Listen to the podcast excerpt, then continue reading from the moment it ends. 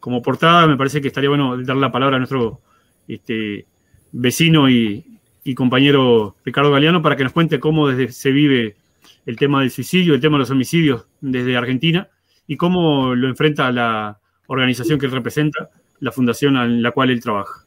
Así que bienvenido Ricardo, buenas noches y es un gusto tenerte entre nosotros. ¿Cómo están nuestros, nuestros hermanos de Uruguay, nuestros hermanos de Brasil, los compañeros de México? Mi nombre es Ricardo Galeano, bueno, gracias por la presentación. Eh, yo presido una fundación que se creó hace algunos años eh, para poder defender, poder ayudar, poder contribuir, poder apoyar y contener al personal policial que resulte herido en acto de servicio y a aquellos familiares de los caídos en cumplimiento del deber. Eh, muy, muy importante este tema que vamos a tocar ahora.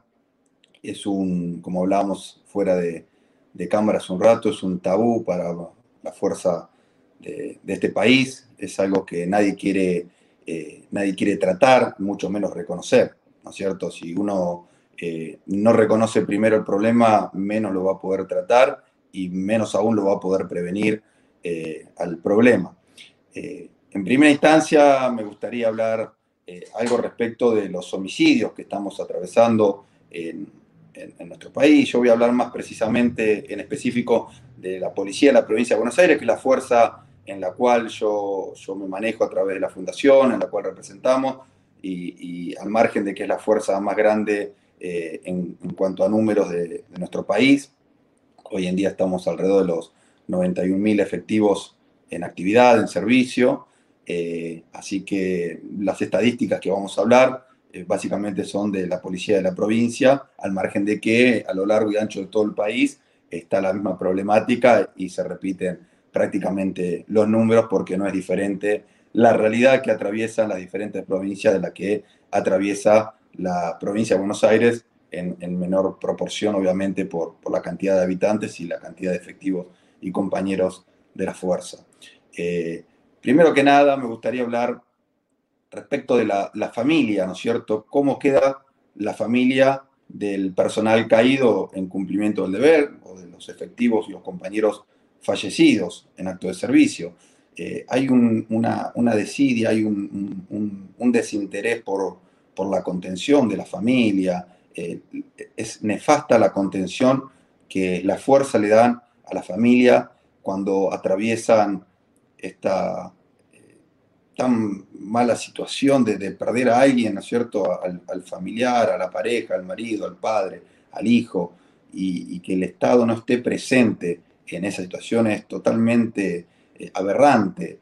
Eh, simplemente nosotros desde nuestra fundación tratamos de, estar, de contener, eh, trabajamos con diferentes profesionales que colaboran con la fundación, que están ahí, ni bien tenemos conocimiento, tomamos conocimiento de algún, de algún hecho traumático de esta característica, automáticamente ponemos nuestra fundación a disposición de la familia, nos hacemos presente, pero esto es algo que el Estado debería, debería realizarlo a través del Ministerio de Seguridad, a través de las provincias, de las diferentes autoridades gubernamentales, y no lo, y no lo hacen, no lo hacen. Eh, ¿Cuál es el motivo? No, no, no, no, debe sumar políticamente a lo mejor eh, estas cuestiones, por eso no los tratan. Pero eh, nos pasa cotidianamente de que, sobre todo las viudas, ¿no es cierto?, de, los efectivos policiales, como eh, sabemos cómo son los efectivos policiales de, cerrados con la familia respecto de las cuestiones laborales. Uno no, llega a la casa y le comenta qué es lo que sucedió o cómo, o cómo está trabajando, las condiciones en las cuales trabajan, ¿no es cierto? Las condiciones paupérrimas en las cuales trabajan los, los efectivos policiales. Y, bueno, obviamente cuando, cuando llega el momento del deceso de los, de los compañeros, la familia, las viudas, las mujeres, los hijos, eh, están totalmente desorientados. Desorientados y no, no saben a, quién recurrir, no saben a dónde ir, no saben qué es lo que tienen que, realizar. Eso lleva a que por muchos meses que no puedan tramitar los beneficios previsionales, los hijos, y, eso lleva a, una situación eh, totalmente traumática para las familias, ¿no es cierto?, que tienen que atravesar.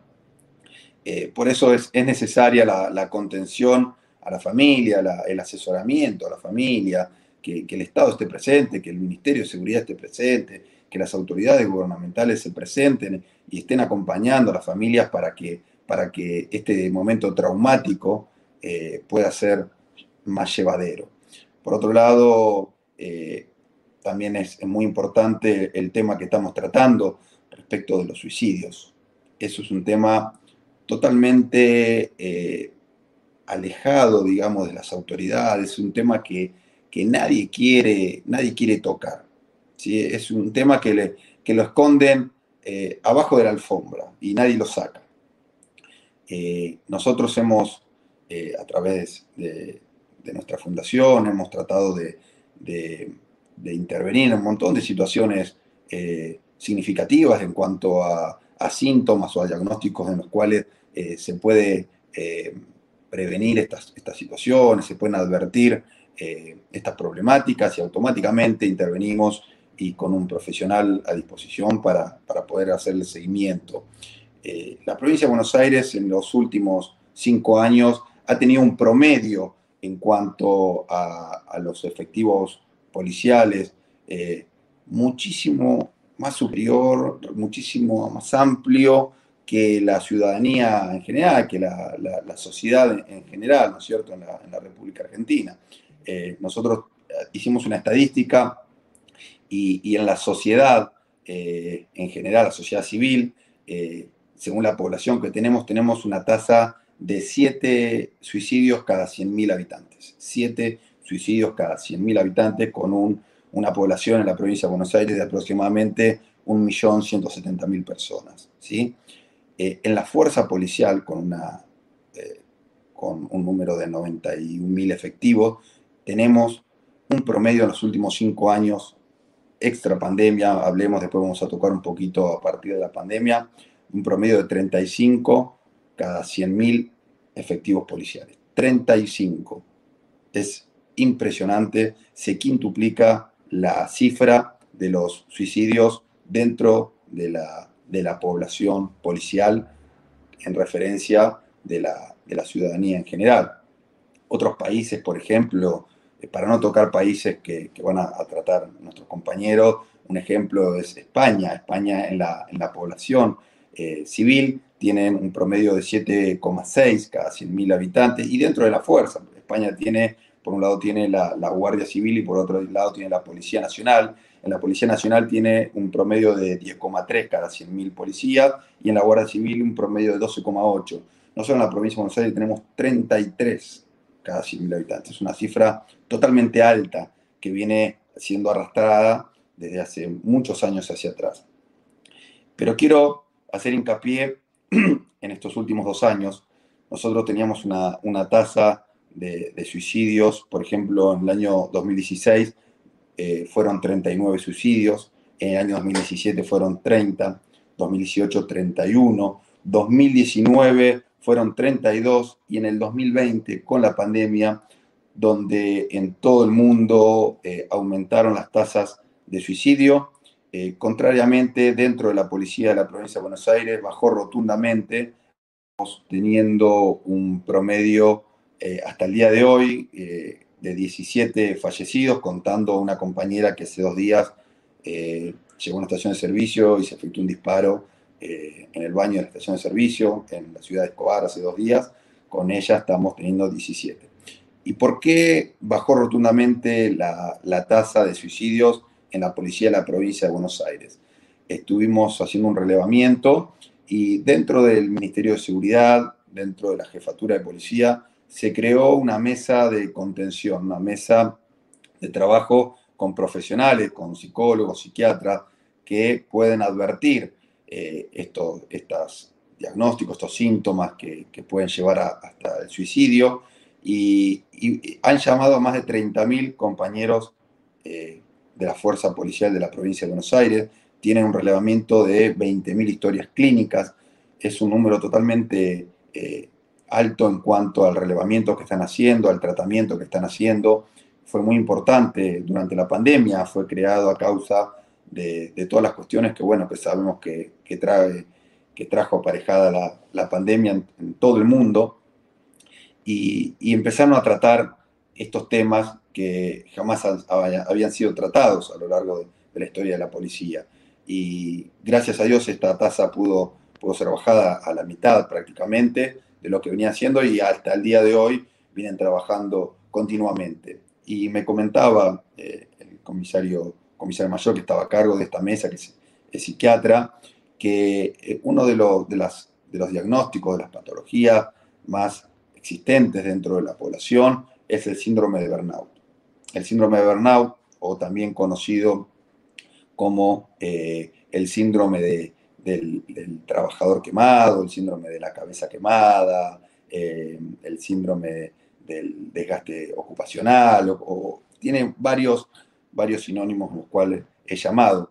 Pero básicamente este síndrome eh, viene aparejado todos aquellos que tienen un trato con, personas, o sea, todo aquel que se relaciona con gente cotidianamente es, eh, es pasible de tener este trastorno que hoy en día está siendo tratado y que empezó a tomar mucha relevancia en los últimos años. ¿sí? Una de, las, de, las, de, las, de las problemáticas que trae que a donde te lleva este síndrome es el eh, agotamiento emocional, la despersonalización, la despersonalización es una alteración de, la percepción, la percepción de la realidad, a la, baja realización personal. Eh, esto, esto la verdad que es muy frustrante para, muchos efectivos y más de uno que a lo mejor no, sabe que posee, posee estos, estos, estos, síntomas y tienen que ser tratados porque esto va eh, empeorando paulatinamente hasta llegar a eh, un desenlace que nadie quiere, ¿no es cierto?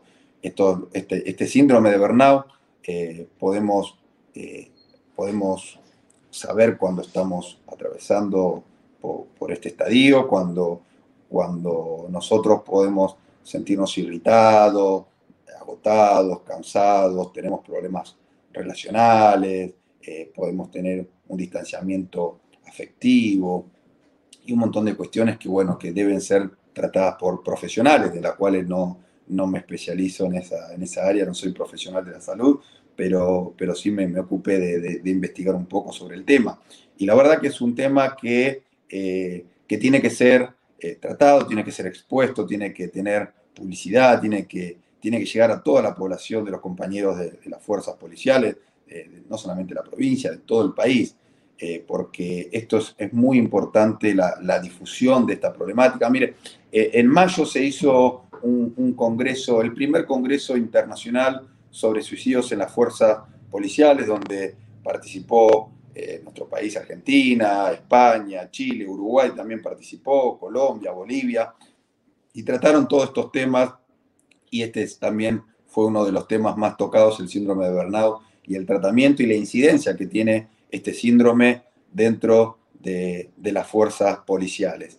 Eh, así que la verdad que estoy estoy muy, muy agradecido por, por haberme invitado a participar de esta charla. No quiero robarle tiempo a, nuestros, nuestros compañeros disertantes, pero sí hay algo que es muy importante y es la, la difusión de esta problemática, ¿sí? porque para poder eh, tratar esta problemática, primero hay que asumir el problema, luego tratarlo para después poder evitarlo. Así que no le robo más tiempo y, totalmente agradecido y, a todos los compañeros de la fuerza que estén atravesando algunos de estos síntomas, que no dejen de consultarlo. A través de la, de la, en, la, Policía de la Provincia hay un, hay un número eh, al cual pueden llamar, un, número telefónico, es que es totalmente, eh, va a ser no, no, no, es anónimo, pero sí van a reservar la cuestión, van a ser tratados como lo vienen tratando hasta ahora, y, es muy importante que, en todas las policías de todo, de todo el mundo